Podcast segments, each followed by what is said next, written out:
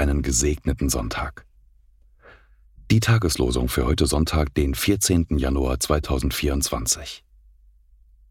So spricht der Herr. Wahrt das Recht und übt Gerechtigkeit.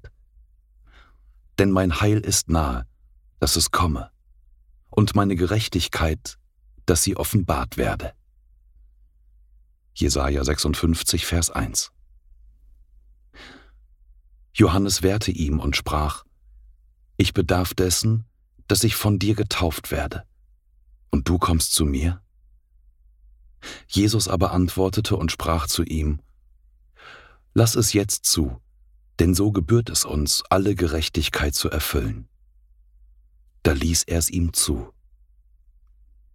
Matthäus 3, Verse 14 und 15.